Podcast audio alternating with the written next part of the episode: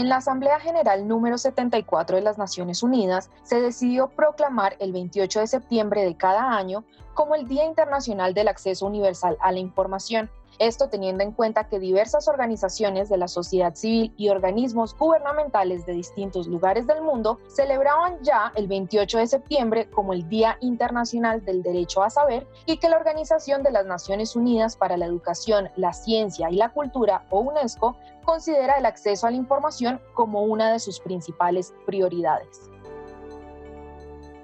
Bienvenidos a El Uniandino Te Cuenta Sobre en este episodio hablaremos sobre el acceso a la información.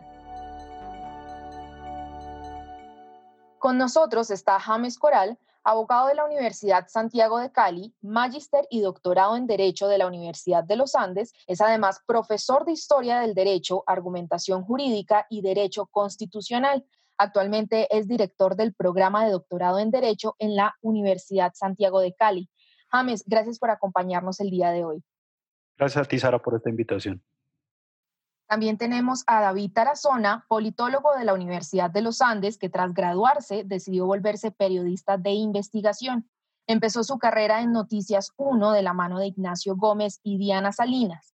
También investigó los Paradise Papers desde Conectas, donde halló la presencia del expresidente Santos en una sociedad offshore, trabajo nominado al Premio del Círculo de Periodistas de Bogotá. Tras estudiar una maestría en periodismo de datos en Holanda, regresó al país para fundar Cuestión Pública con Diana Salinas y Claudia Báez, donde como periodista de investigación cubre temas de corrupción desde Odebrecht hasta el patrimonio de los congresistas. En el especial Sabemos lo que hiciste en la legislatura pasada. David, bienvenido. Gracias, Sara, por la invitación. James, para empezar, explíquenos qué es precisamente el derecho del acceso universal a la información. Principalmente habría que tener en cuenta que en la Declaración de los Derechos Humanos, el artículo 13 específicamente establece el derecho a la información y el derecho a la información está ligado con, es, en, en términos generales un principio y entendemos por principio un concepto general que puede, ser, que puede tener dos, dos, consecuencias, una consecuencia que es aspiracional y otra que es, que es práctica, es decir, yo puedo demandar para poder obtener mi derecho a la, a la libre información. En este sentido, las Naciones Unidas establecen un principio general para todos los países que se respete el derecho a la información y está anclado a la libertad de expresión y también incluso a la educación. Entonces, como podemos ver, este derecho de la información tiene varios derechos que se conectan al mismo. Uno, como lo pueden ver, es el, de la libertad de expresión y otro es el de educación. Incluso hay, hay, otros derechos que podríamos tocar ahorita. Pero principalmente busca que este, un poco este concepto republicano de que los ciudadanos o que los estados sean conscientes de que sus ciudadanos tienen acceso sobre todo a la información pública y con esta información pública tengan un concepto claro de qué está haciendo su estado y cómo se está moviendo. Esta es la principal finalidad que busca y especialmente en Colombia tenemos casos más específicos de nuestra constitución protegiendo esos derechos. Entonces tenemos el artículo 23, que es el derecho de petición, que nos permite a todos los ciudadanos eh, tener acceso a la información que tienen nuestros, nuestras entidades públicas. Entonces, precisamente, la, las organización de las Naciones Unidas busca este objetivo, busca el objetivo de que todos nosotros nos mantengamos informados de lo que hacen nuestros estados. Mantenernos informados desde bases de datos, internet, bibliotecas. Eh, David, desde el periodismo de investigación, ¿qué tan fundamental es poder acceder a estas bases de datos del Estado? Es fundamental, es parte del ejercicio periodístico, son de los principales insumos que tenemos en el ejercicio periodístico, la, la información pues, de acceso público, es decir, la información que, que tienen las entidades y, y pues es, es, clave tanto en formato electrónico como si bien en formato Word, si bien en formato Excel. Eh, muchas investigaciones periodísticas y también veeduría por parte de ciudadanos proviene esta información pública que, tienen las entidades. ¿Qué tan fácil es acceder a esta información? Pues no es tan sencillo. La mayoría de entidades pone trabas al momento que uno ejerce un derecho de petición, que uno hace una solicitud de información, eh, pueden, empiezan a, a decir que hay reserva cuando muchas veces no la hay. Eh, incluso hay casos curiosos como que le dicen a uno, no, es que usted no envió el carnet de prensa de su medio de comunicación, entonces ¿cómo verifico que es usted? Cuando pues de todos modos igual uno es un ciudadano que, que sea uno periodista tendría derecho a acceder a esa información. Y, y la mayoría de entidades ponen problemas. Nosotros en cuestión pública hemos, hemos liderado una, sí, como una iniciativa de solicitud de información, de acceso a la información pública y en esa, en esa línea tenemos abogados y tenemos todo un tema de litigio estratégico en el que en el que pues a veces tenemos que demandar, interponer tutelas con nuestros abogados o con, o con aliados como de justicia para lograr esa información ¿no? y poder liberar información que es de interés para nuestros lectores, para nuestra audiencia. James, David aquí nos contó eh, en la práctica cómo es el acceso a la información desde el ámbito periodístico, pero en la teoría, ¿este acceso a la información es tan complicado como lo cuenta David? En, la práctica probablemente sí, pero en teoría no. De hecho, en Colombia la ley 1712 de 2014 o de transparencia y del derecho al acceso a la información pública establece criterios muy claros de que las, las, las entidades públicas deberían presentar de manera organizada y de manera clara eh, la información que requiera el ciudadano. Entonces, en, en, en, términos teóricos, debería hacerse, salvo, salvo que, digámoslo así, esto es un derecho fundamental. Entonces, todos los ciudadanos tenemos acceso a esa información pública. Obviamente, lo que contaba David es que hay cierta información o cierta restricción, en este caso a un derecho fundamental, que es que esto tiene unas, que el archivo puede tener cierta protección. Eh, sin embargo, en la práctica sucede lo que dice David, no tiene protección, sino que no lo quieren presentar, pero el, todo el sistema público, de hecho, tiene una, una plataforma bastante abierta para que los documentos públicos tengan un acceso eh, que, sea, que le permita al ciudadano tener información. Eh, por supuesto, hay todavía, Colombia es un país en cuanto a la libertad de expresión, en cuanto a la libertad de acceso a la información, es un país eh, bastante reticente y bastante cuidadoso por parte de los funcionarios públicos a presentar este tipo de información. No tenemos una cultura de, de, de, que, que, nos permita acceder a la información de manera clara, precisa, concreta y fácil. Eso, eso es la verdad. David, ¿usted cree que acceder a estas bases de datos es algo que se le debe enseñar a todo el mundo o que es una labor que se le debe dejar al periodista? No, yo pienso que las bases de datos pues, deberían ser accesibles y y tener un, grado alto de usabilidad, es, es decir, que, que, sean fáciles de, de, utilizar para que cualquier ciudadano las pueda navegar y las pueda consultar. Tanto la solicitud de acceso a la información como la información ya pública o liberada, es decir, las bases de datos eh, del CISBEN, de la CPS, bueno, tantas bases de datos públicas que, que hay y, en Colombia también hay bastantes. Entonces yo creo que el ciudadano debería poder tener la posibilidad de, de recibir una capacitación o, o, algo así para poder utilizar estas herramientas. Eso me parecería muy, muy provechoso porque lo que necesita una democracia como la colombiana es veeduría de parte de todos los ciudadanos, no solamente del periodismo, que pues evidentemente debe continuar cumpliendo su labor más allá de si eso se da o no, de si ese, se le permite ese acceso didáctico a la, a la comunidad, al, al público en general. Esta información, ¿qué tan actualizada es y qué tan actualizada debería estar? Pues la información, eso depende por entidad.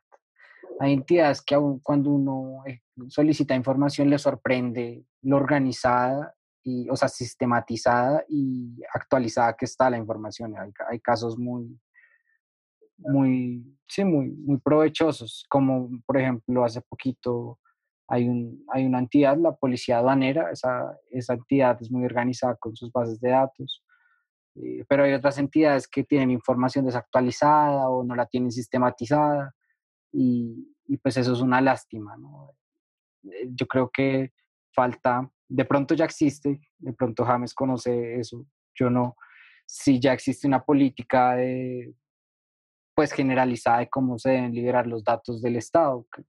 Creo que hay un portal, hay un portal de datos abiertos, estatal, nacional y todo, pero no sé si haya una política, unos parámetros claros de qué es lo que cada entidad debe liberar y qué sanciones habría si, si no lo libera, pero bueno, no sé. Bueno, intentemos responder esta pregunta, James, desde la legislatura. Eh, ¿Hay algunos parámetros que deben seguir las entidades para mantener la información actualizada y en caso tal hay sanciones? De hecho, eh, la ley que, que, te mencionaba ahorita, la ley 1712, establece que deben tener las bases de datos actualizadas. Y esto está en, concordancia con nuestra Constitución Nacional. O sea, en el artículo 74 hace referencia a, la garantía general que tenemos todos los ciudadanos de acceder a, documentos públicos y solamente pone salvo los casos que establezca la ley. Es decir, las entidades públicas se ven obligadas a tener esto actualizado y se ven obligadas al mismo tiempo a establecer cuáles van a ser las excepciones para, para, para que no te permitan acceder a, esta información. Es decir, eh, todo esto va ligado, como te digo, a derechos fundamentales. O sea, tienen que tener la suficiente estructura para que el, ciudadano tenga acceso a ese derecho fundamental, porque de lo contrario, si no hay infraestructura, si no hay orden, pues te están violentando un derecho fundamental. Lo, lo, mencionaba ahorita, los derechos de petición, incluso si no te responden la acción de tutela, son medios muy eficaces para lograr y conseguir esta información. Entonces, podríamos establecer, o como lo preguntaba David ahorita, es que la información, en términos generales, la información pública tiene que ser objeto de conocimiento por parte de toda la ciudadanía. Entonces, Claro, debe haber unos, unos ciertos sistemas que la verdad no conozco particulares de cada entidad. Esto debe ser regulado por algún decreto en específico. Y, pero, pero en términos generales, eh, las entidades tienen que verse obligadas a presentar de estructurada y de la manera más eficaz posible eh, estos, estos los requerimientos que haga la ciudadanía. David, usted estuvo en Europa y participó en una investigación periodística sobre los impactos socioambientales de los proyectos en África del Banco Europeo de Inversiones de la Unión Europea. Conociendo el proceso del acceso a la información en Europa, ¿cómo lo podemos comparar con Colombia? Pues hay un, no puedo generalizar, pero respecto, si vamos, las comparaciones son odiosas, pero en este caso toca hacerla ya que esa es la pregunta. y es, eh, en este caso la distancia era abismal entre algunas entidades colombianas y el Banco Europeo de Inversiones, la, entidad que, que, investigamos con dos colegas en, en, en, Europa. Es, es, el banco prestamista de la Unión Europea. Y, y pues este banco tenía toda casi toda la información disponible es decir, se podía hacer un periodismo de datos muy amplio, descargar todos los PDFs desde un código o un programa, no sé, desde Python o, sí, scrapear se llama eso. Se podía scrapear fácilmente, se podían descargar todas las cosas. Después, eh, el oficial de prensa fue amable todo el tiempo, a pesar de que nuestra investigación fue crítica y lo tuvieron claro desde el principio. A pesar de eso, nos eh, ayudaron a conseguir todas las entrevistas y demás. Obviamente hubo diferencias, hubo funcionarios eh, que terminaron molestos por nuestra publicación, lo cual es normal, pero el, el, banco de datos, el, el banco tenía una, una, base de datos con todos los proyectos a los que le habían entregado dinero o con los que estaban evaluando, con todos los documentos socioambientales, con todo, con toda la información, es decir, eh, cuáles, cuáles riesgos de desplazamiento había, cuáles riesgos de contaminación había. Eh, obviamente a veces de una manera eufemística, pero al menos existía una información. En eso, obviamente el, líder a nivel mundial es, es, perdón la redundancia, el Banco Mundial, pero el Banco Europeo de Inversiones está bastante bien. Aquí en Colombia, pues ojalá las, las entidades tuvieran ese nivel de detalle en la información que suben, pero hay buenos ejemplos para, a nivel regional, Colombia no es de los países más atrasados en el tema de datos abiertos. Eh, por ejemplo, la base de datos de contratación pública, SECOP, está bastante avanzada. Eh, sin embargo, a veces hay contratos que nunca aparecen, hay contratos de denunciados por corrupción que nunca nadie sube al SECOP y uno no se entiende, no entiende qué pasó ahí, porque ese contrato no, no está ahí. Por ejemplo, eh, hay un caso, un contrato que reveló Daniel Coronel, de una empresa de una persona que, que se supone que maneja, le maneja temas digitales al, al uribismo, eh, Carlos Escobar Marín, creo que se llama, con, con un pasado judicial bien polémico. Y este señor eh, tenía un contrato, su empresa tenía un contrato y ese contrato no estaba en el SECOP. Entonces son esas cosas que uno dice, ¿por qué los contratos más interesantes para el periodismo o para la investigación ciudadana no están en el SECOP? No obstante, hemos, estamos bien en la región en algunos puntos y creo que hay que mirar caso por caso o entidad por entidad.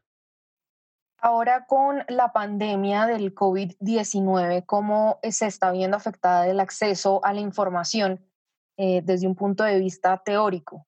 James. Yo creo que el COVID ha traído nuevos desafíos eh, y esto ha sido, bueno, ha tenido efectos negativos en cuanto a que nosotros éramos una, una nosotros somos una sociedad eh, como somos una sociedad no digitalizada, se podría decir así. Entonces, todo lo que es procedimientos a nivel judicial, eh, procedimientos a nivel institucional, lo realizamos en, la mayoría de los casos a través del papel. Entonces, te, pongo un ejemplo. Cuando una tutela termina su procedimiento, todas las tutelas tienen que ir dirigidas a la Corte Constitucional. Para los jueces, por conocimiento de causa, era, era un problema establecer qué debían adjuntar para, para enviar la tutela a la, Corte Constitucional, si tenían que adjuntar en PDF eh, todo el documento o los, hechos, los hechos, las pretensiones y la decisión final. Había una, una, serie de líos ahí, incluso en la función pública, sobre qué se tenía que hacer. Entonces, el COVID creo que implicó un desafío en este sentido y trajo algunos efectos positivos. Igual, si te vas a la Corte Constitucional, a la sala de revisión donde llegan las tutelas, eso era, era un, un papeleo tremendo. En cambio, ahora creo que la información se aprendió a digitalizar mejor. Esto, estos son los efectos positivos. Los efectos negativos de esto, por supuesto, es que si en este momento tratas seguramente de conseguir información sobre algo público en lo que necesite, en, en, donde sea necesario la parte física, va a tener un poco más de problemas. Seguramente te van a retrasar mucho más el procedimiento. Una pausa y ya regresamos con el Uniandino Te Cuenta Sobre. ¿Sabías que este periódico es una propuesta estudiantil independiente? Esto significa que nosotros mismos cubrimos los gastos de todas las plataformas que utilizamos y así evitamos presiones de terceros y censura. Si te gusta nuestro trabajo, te pedimos que consideres apoyarnos en Patreon con una pequeña donación mensual a cambio de algunos beneficios y de esta manera nos ayudes a seguir publicando. Sin importar el tamaño del aporte, tu donación puede hacer una gran diferencia. Puedes donar en periodicolunandino.com slash apoyo. En verdad, significa mucho para nosotros. periodicolunandino.com slash apoyo. Hola, soy Natalia Giraldo, directora del Uniandino TV, y quería contarte que ahora tenemos canal de YouTube, donde estaremos subiendo contenido exclusivo. Suscríbete y dale like. Saber que te interesa realmente nos anima a seguir trabajando. El Día Internacional del Acceso Universal a la Información 2020 se centra en el derecho a la información en tiempos de crisis y en las ventajas de contar con garantías constitucionales, estatutarias y o normativas para el acceso público a la información con el fin de salvar vidas, fomentar la confianza y ayudar a la formulación de políticas sostenibles a lo largo de la crisis del COVID-19 y más allá de ella. David, sé que Cuestión Pública trabajó en una investigación precisamente sobre bases de datos y sobre temas relacionados con el virus. ¿Cómo está trabajando el periodismo para unirse al tema del Día Internacional del Acceso Universal a la Información para este año? Pues la mejor manera en la que nosotros desde Cuestión Pública celebramos nuestra libertad de expresión y nuestros la ley de transparencia y, todos los temas de acceso a la información es haciendo periodismo y haciendo solicitudes desde Cuestión Poder con Diana Salinas eh, sobre el COVID, hemos realizado distintos derechos de petición a los ministerios, hemos evaluado eh, los decretos de emergencia, hemos investigado distintos temas también de cómo se han gastado los dineros de, en la pandemia dineros públicos en la pandemia y también desde, sabemos lo que hiciste la legislatura pasada, el proyecto de investigación del patrimonio de los congresistas, también se ha ejercido el, derecho a acceso a la información. Entonces venimos con esas dos iniciativas la primera dirigida por Diana Salinas, la segunda por Claudia Báez, y, pues esas son las maneras en las que nosotros ejercemos ese derecho de petición. Eso se ha visto un poco afectado en la pandemia porque en uno de los decretos de emergencia se amplió el plazo para los derechos de petición. No obstante, en este momento, si, si bien recuerdo, ya el plazo es de nuevo el normal, que son los 10 días hábiles, y pues eso, eso nos ha facilitado, pero tuve varios, no solamente nosotros, colegas de otros medios estuvimos sufriendo, esperando que las entidades nos respondieran, porque al principio de la emergencia eh, el plazo se volvió aproximadamente, pues así, de manera informal y, y no, no puntual, eso se volvió casi, casi dos meses que le respondieran un derecho de petición. Eso fue una época pues bien dura para nosotros. James, ya hablamos un poco de los efectos positivos que puede traer la pandemia en términos de digitalización y de pues mantener las bases de datos actualizadas.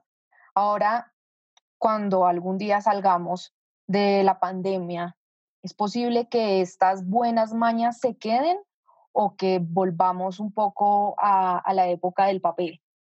Yo espero que sí, yo espero que, hayamos aprendido algo de lo, de lo, digital y especialmente creo que desde que apareció Internet, una de las de la, de la importancia que tiene Internet es que el conocimiento se ha democratizado y ha ampliado las formas en que podemos acceder al mismo. Y esperamos que nuestras entidades públicas tengan la suficiente madurez como para haber aprendido de esta experiencia. Y yo creo que sí se ha logrado ese, ese aprendizaje y esperemos que, se haga con la finalidad de poder ser más eficientes en, el sentido de, poder proteger los derechos y sobre todo, como, como le señaló gracias porque son derechos fundamentales, son derechos que, a la gente le importan y son derechos que el Estado tiene la obligación de proteger de manera inmediata. Entonces yo espero que sí, yo espero que las entidades públicas y la, y la sociedad en general sea, sea más crítica y, y le exija a sí mismo al Estado para que se brinde esta, información de manera digital y podamos tener acceso a ello. Ahora, hay otro problema ahí y es Colombia es una ciudad de, regiones, Colombia es un país de regiones y la forma en que están distribuidas eh, las ciudades y los, y los pueblos, pues no, no, no, tenemos el mismo acceso a la información, el mismo acceso a Internet y ese es otro problema que habría que también analizar y exigirle al Estado para que, para que se democratice no solamente el, el acceso a la información, sino a los medios para lograr esa información.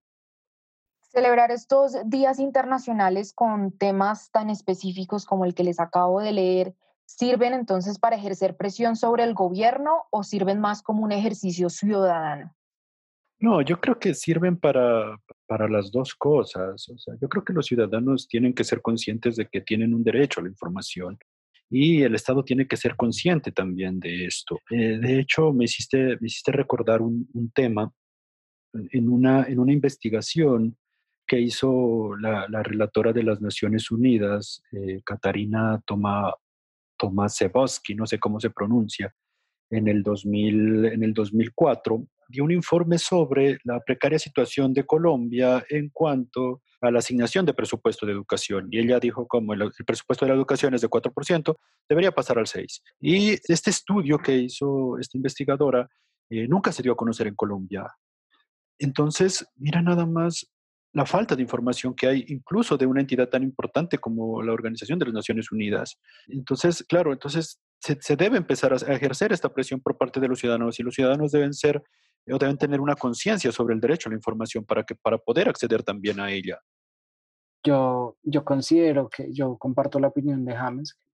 en, en, verdad, yo creo que todo el tema de la libertad de expresión es, es un pilar de la democracia y, y más allá de si la finalidad es ponerle presión al gobierno y someterle como a una, sí, como a un, equilibrio para que no, el Ejecutivo no, no se tome todo, no se tome todas las ramas del poder, yo, yo sí creo que es, simplemente el ejercicio democrático, es, es, esa es una manera en la que la democracia vive y, y se mantiene, es decir, sin, sin que no, si no ejercemos esta libertad de expresión, o esas solicitudes de acceso a la información, la democracia muere básicamente, porque nosotros debemos saber en qué, en qué, se, se invierten los dineros, en a quién nombraron, todas las preguntas posibles que le surjan al ciudadano y, que estén dentro de la ley tienen validez y, hacen parte del ejercicio democrático. Es simplemente el disfrute, el goce del derecho y el deber del ciudadano.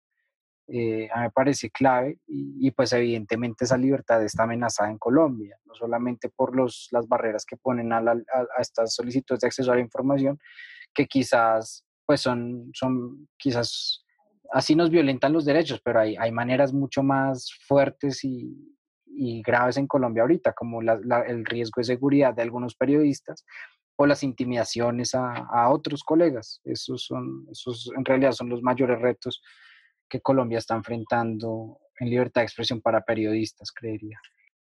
En el periodismo eh, se suelen hacer colaboraciones entre medios de distintas ciudades o de distintos países. Estas colaboraciones son mejor hacerlas desde un aspecto global para hacer valer nuestro derecho a la libertad de expresión y nuestro derecho al acceso a la información o es mejor concentrarse en el país de uno? Yo creo que ambas, ambas maneras de trabajar son válidas. Evidentemente, cuando una investigación es internacional y se unen colegas de distintos lugares del mundo, pues va a tener mucho más impacto en la opinión pública, es decir, se va a posicionar en distintos países y va a entrar a la agenda mediática a nivel internacional, lo cual va a hacer que el tema pues publicado tenga una mayor relevancia, haya decisiones, haya posibles investigaciones de las autoridades y demás, pero eso no quita que una investigación nacional eh, tenga toda la misma importancia y que en ambas se practique eh, pues la libertad de expresión. Porque, digamos, en una investigación internacional, por ejemplo, yo pues no le puedo pedir, yo como ciudadano colombiano, pues no le puedo pedir información al, al Estado, a algún Estado norteamericano como Estados Unidos, digamos, o a Canadá pero si tengo un colega que sí está allá y si es ciudadano allá, él puede pedir una información de esos países que me puede servir a mí. Entonces, claro que la investigación internacional permite más, más hallazgos, permite mayor profundidad, porque pues tienes colegas que, puedes acceder a que pueden acceder a información en otro lugar que tiene que ver con tu país, pero que desde tu país tú no logras eh, tenerla. Entonces, es, es, es mucho más útil, pero pero ambas, ambas investigaciones, tanto las colaborativas internacionales como las nacionales, tienen la misma relevancia y, la misma importancia para el, sí, como el, el, desarrollo de nuestra libertad de expresión. ¿Qué tanto se usa la investigación o las bases de datos en papel, por ponerle un término, comparado con, con el Internet? Obviamente la diferencia es mucha, pero es posible que todavía haya bases de datos que sea más fácil acceder en papel que en Internet? Yo pensaría que no, pero pensaría que el formato digital siempre es accesible, siempre facilita un poco las cosas, pero eso es, eso es para de pronto los, los que los las personas tenemos facilidades digitales.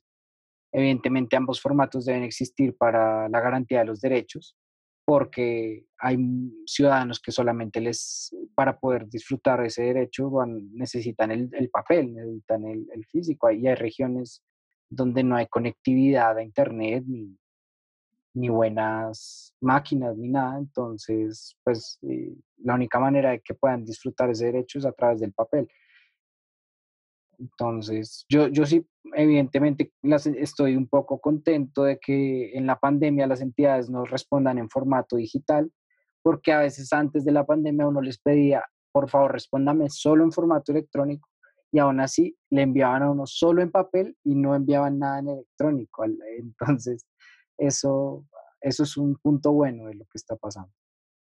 Bueno, sí, yo simplemente quería, quería aprovechar este, este espacio para señalar que el derecho a la información eh, debería ser un derecho que, que se construya con, con, el Estado y los ciudadanos, que tenga, que tenga como te decía, eh, relación, especial relación con, con la educación, con, con, el acceso a, la, a, a estos medios para, para, para, adquirir la información y también que se respete eh, o que, o que esté ligado a, lo mencionaba David ahorita, a la libertad de expresión. En nuestros periodistas son amenazados o no tienen acceso a toda la información posible. Ahora que le preguntabas a, David sobre, sobre precisamente ese, ese, acceso a la información internacional, uno puede ver que los mecanismos internacionales son subsidiarios y uno debería primero pedirle a su Estado que le respete, que, que le brinde primero el derecho a la información y que le respete a sí mismo el, el derecho a la libertad de expresión. Sin embargo, hemos visto casos, especialmente en países como los nuestros, como decía David, no estamos posiblemente tan mal regionalmente. Por ejemplo, en Venezuela, la libertad de expresión y la, información son, son cuestiones de violación abierta a, derechos humanos. Eh, muchas veces. Entonces, eh, los estados sí deberían pensar en estas, en estas cuestiones porque es una cuestión que ayuda a la construcción del ciudadano y, ayuda a la construcción republicana de un estado. Siempre decimos Colombia es una república y nunca sabemos muy bien. Qué es eso. Y el concepto republicano precisamente tiene esa connotación, tiene esa connotación de que los ciudadanos con la información que tienen sean parte del Estado y puedan exigirle al Estado y puedan también pedirle al Estado que, que, les dé acceso a, a, mayor conocimiento. Entonces sí se debería aprovechar esto para, para, para, para hacer conciencia de esas dos cosas. ¿no? Una es este concepto universal de, del conocimiento y el segundo es que los estados deberían respetar tanto el derecho a la libertad de expresión como permitir que sus ciudadanos tengan más acceso a la información. Eh, yo estoy de acuerdo, a mí simplemente me gustaría agregar que si hago un llamado a que, a que el Estado colombiano haga un mayor esfuerzo por garantizarle la, el, disfrute, el, desarrollo de la libertad de expresión a, los ciudadanos, porque pues la, seguridad de algunas personas está en, un momento de crisis profunda, el deterioro el deterioro con la libertad de expresión se demuestra con los crímenes de, pues de odio, de opinión o ideología, es decir, los crímenes a los asesinatos a los líderes sociales, a los periodistas, las amenazas a periodistas, eh, intimidaciones en redes sociales, eh, acoso judicial. Entonces, esto demuestra un, deterioro en la libertad de expresión de Colombia. No, no estamos a un nivel como Venezuela y otros países que sí son pues, regímenes autoritarios claramente, pero aquí hay un deterioro pues significativo que esperemos que no, no siga avanzando, pero pues no se ven también maneras de cómo, cómo va a parar. Bueno, James, muchísimas gracias por acompañarnos eh, el día de hoy eh, hablando sobre el acceso a la información. Muchas gracias, Sara, a ti por la invitación. David, gracias por acompañarnos eh, en este tema del acceso a la información en el Uniandino Te Cuenta Sobre. Gracias, Sara. Muy interesante la conversación contigo y con James. Esto fue El Uniandino Te Cuenta Sobre. Gracias a quienes participaron en el panel podcast El Uniandino en su versión de cuarentena se graba y se produce desde la casa. En la dirección, Sara Celi. En la composición y producción musical, Laura Cáceres y Juan Pablo Guerrero. En la producción editorial, Luis Ortiz, Catalina Pardo y Nicolás Gómez. El Uniandino es una propuesta estudiantil y fue fundado en 2017 por Elizabeth Bernal, Catalina Dueñas, Julián Ortega, Carlos Bueno, Paula Orozco y Alejandro Lozada. Nos oímos en otra ocasión.